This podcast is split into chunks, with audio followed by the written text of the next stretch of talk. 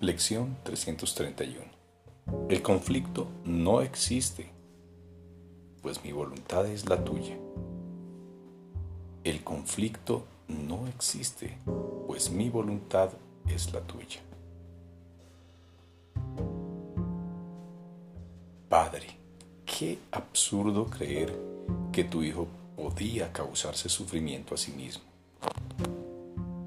¿Cómo iba él a poder planear su condenación sin que se le hubiera provisto de un camino seguro que lo condujese a su liberación?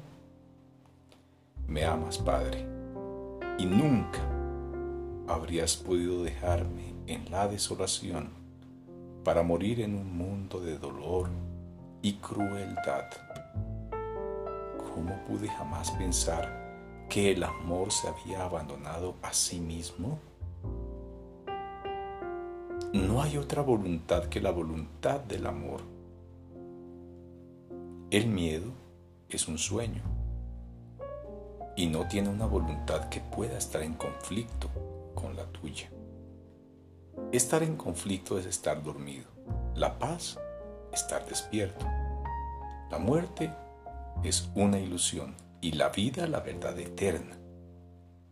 Nada se opone a tu voluntad. El conflicto no existe, pues mi voluntad es la tuya. Padre, qué absurdo creer que tu hijo podía causarse sufrimiento a sí mismo. ¿Cómo iba él a poder planear su condenación sin que se le hubiese provisto de un camino seguro que lo condujese a su liberación?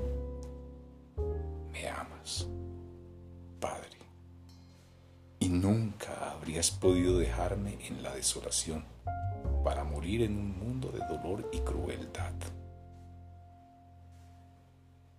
¿Cómo pude jamás pensar que el amor se había abandonado a sí mismo? No hay otra voluntad que la voluntad del amor. El miedo es un sueño y no tiene una voluntad que puede estar en conflicto con la tuya. Estar en conflicto es estar dormido. La paz, estar despierto. La muerte es una ilusión y la vida, la verdad eterna. Nada se opone a tu voluntad. El conflicto no existe, pues mi voluntad es la tuya. El perdón nos muestra que la voluntad de Dios es una sola y que la compartimos. Contemplemos los santos panoramas que hoy nos muestra el perdón, de modo que podamos encontrar la paz de Dios. Amén.